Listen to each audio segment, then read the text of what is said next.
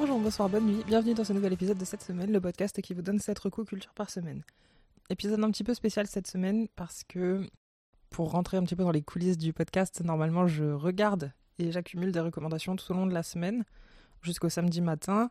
Mais pour pas avoir à tout écrire euh, le samedi matin ou le samedi après-midi, je commence à écrire dès le jeudi après-midi. Sauf que là, mon jeudi après-midi, moi je l'ai passé aux urgences, donc euh, rien de grave. Rassurez-vous, c'est vraiment rien de grave, c'est juste une, une, assez mauvaise chute. Mais du coup, bah, j'ai pas eu le temps d'accumuler cette recos ou même d'écrire quoi que ce soit, donc euh, ce sera un épisode un petit peu euh, à l'arrache, entre guillemets. Mais euh, j'espère que, ça vous plaira quand même, et normalement, on se retrouve dès la semaine prochaine avec un épisode plus classique et normalement bien écrit. On commence par Le Bleu du Kaftan de Mariam Touzani avec Lumna Azabal, Saleh Bakri et Ayoub Miswi. Alim est marié depuis longtemps à Mina, avec qui il tient un magasin traditionnel de kaftan dans la Médina de Salé au Maroc. Le couple vit depuis toujours avec le secret d'Alim, son homosexualité qu'il a appris à terre. La maladie de Mina et l'arrivée d'un jeune apprenti vont bouleverser cet équilibre. Unis dans leur amour, chacun va aider l'autre à affronter ses peurs. Euh, c'est un film que j'avais pas pu voir à sa sortie en salle parce que j'avais manqué de temps. C'est une période où il y avait beaucoup de, films qui sortaient, je, crois. Puisqu'il s'est sorti en mars 2023, donc ça va faire un an. Et du coup, j'avais très très hâte de le, rattraper. Et là, c'est enfin chose faite. Et euh, c'est un film sublime. C'est vraiment très doux. Très triste évidemment aussi pour euh, plein de raisons, mais c'est vraiment très doux. Les couleurs nous aident beaucoup justement dans, cette douceur. C'est vraiment euh, très bien éclairé, très bien travaillé. Euh, les acteurs aussi marchent. C'est forment un, très bon trio.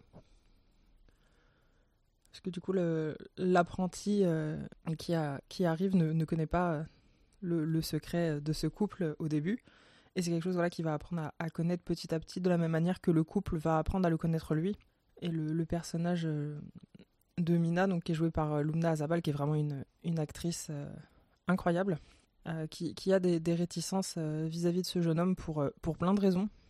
Et qui va essayer un petit peu. qui va être un petit peu. qui va être assez méchante avec lui mais on comprend que c'est pas que c'est presque pas volontaire. C'est un petit peu euh, par autodéfense. C'est un, mécanisme d'autodéfense euh, vis-à-vis de son mari, vis-à-vis -vis de sa maladie, euh, qu'elle essaiera de, de nier jusqu'au bout.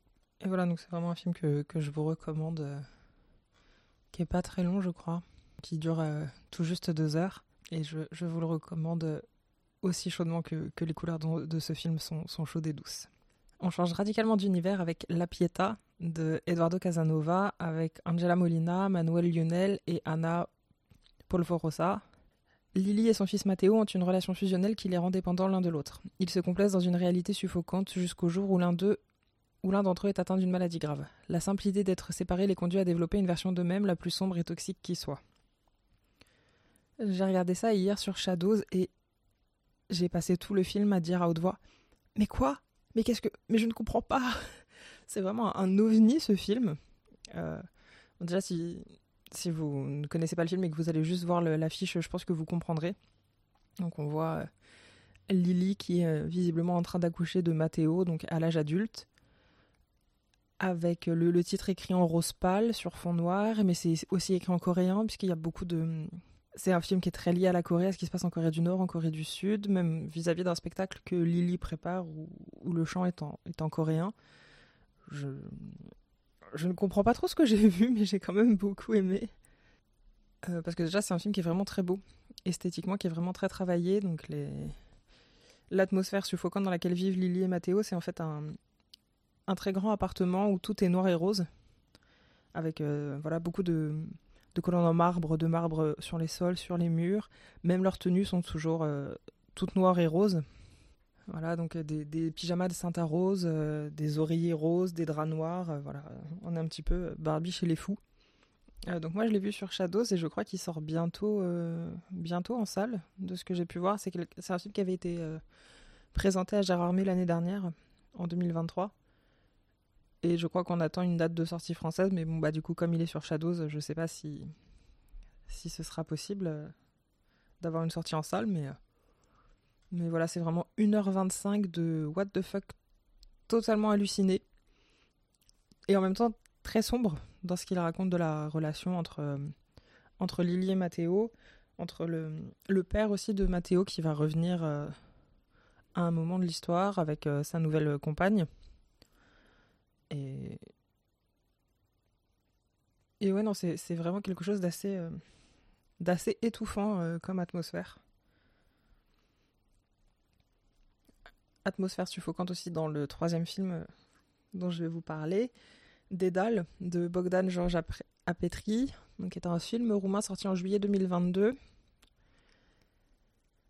Donc est un, un film policier où on va suivre du coup une novice de 19 ans qui quitte en cachette le monastère pour régler une affaire urgente en ville.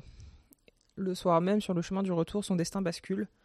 Marius, l'inspecteur de police en charge de l'enquête, est déterminé à résoudre l'énigme par tous les moyens, mais l'affaire tourne vite à l'obsession. Donc là encore, c'est un film que j'avais très envie de voir depuis sa sortie, mais que j'avais pas eu le temps de, rattraper en salle, qui avait été présenté à, Reims Polar, et il me semble même qu'il avait gagné quelque chose à ce moment-là. Mais, mais je ne suis pas, je suis pas très sûre. Euh, et ce que je trouve intéressant dans ce film notamment, c'est que bah, on voit pas beaucoup de films roumains.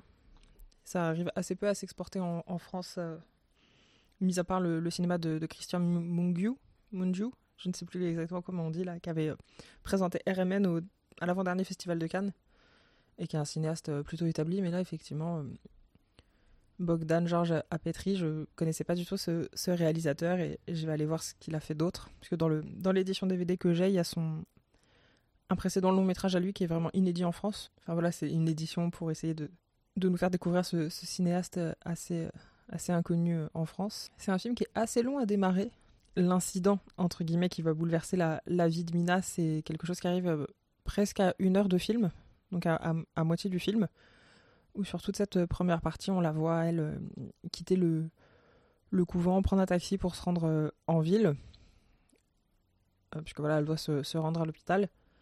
Et du coup, voilà toute la discussion avec le chauffeur de taxi, qui est, le frère d'une des sœurs du couvent qui l'aide justement à, sortir en cachette. Et après, on la voit effectivement errer dans l'hôpital, aller à son rendez-vous et, et, en sortir. Et en sortant de l'hôpital, du coup, elle va chercher deux personnes. Elle va se rendre à deux adresses différentes pour chercher quelqu'un. Et les deux fois, elle ne trouvera pas ces, personnes-là. Et c'est quelque chose qui ne sera pas vraiment résolu à la fin de l'histoire.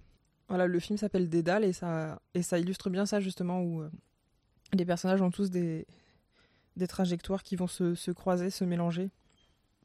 Mais jamais on aura vraiment de, de résolution quant à ça. C'est un film qui peut être assez dur euh, à avoir pour euh, justement son, son, événement de, de, mi-film, même si je ne vais pas trop en dire.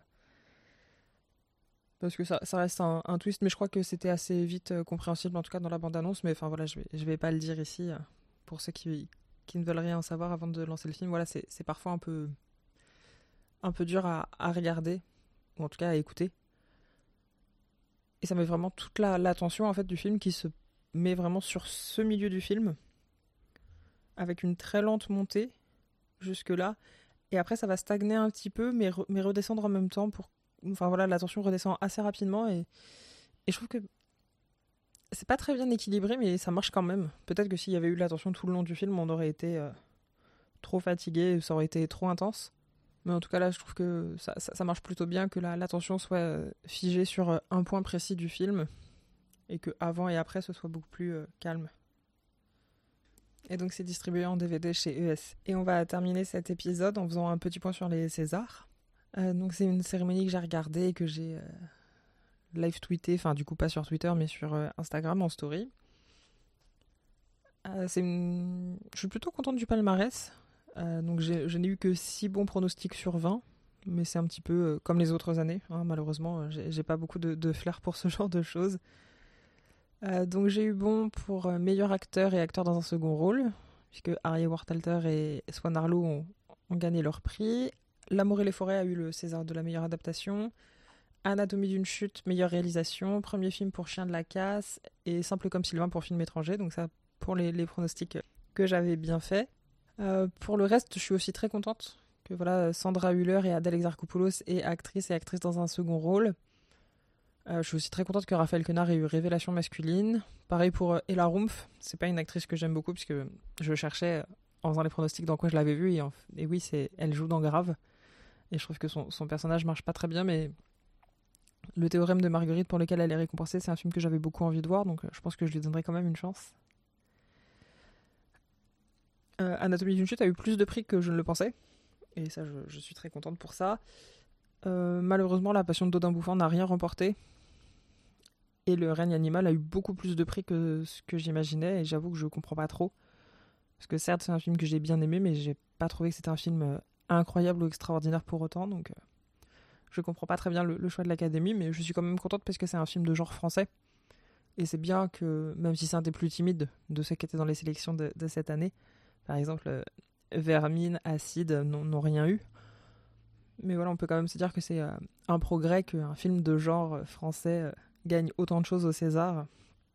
C'est peut-être signe que les, que les choses changent comme le montre aussi le, doublé euh, réalisation et film euh, remporté par une femme, ce qui n'est que la deuxième fois dans l'histoire des Césars, donc en 49 cérémonies. Donc les choses euh, mettent du temps à, changer, mais ça commence tout doucement et, et c'est plutôt une bonne chose. Je, je, pense que je ferai pas d'épisode spécial pour les Oscars, puisque c'est une cérémonie que je vais pas pouvoir suivre en direct, puisque ça passe en plein milieu de la nuit et que à cette heure-là, je dors. J'espère que cet épisode très bancal vous aura plus malgré tout. C'est ainsi qu'il se termine. Tous les liens utiles sont dans la description comme d'habitude. Et je vous donne rendez-vous lundi prochain pour un épisode un peu plus normal, j'espère. Bonne semaine, à lundi prochain.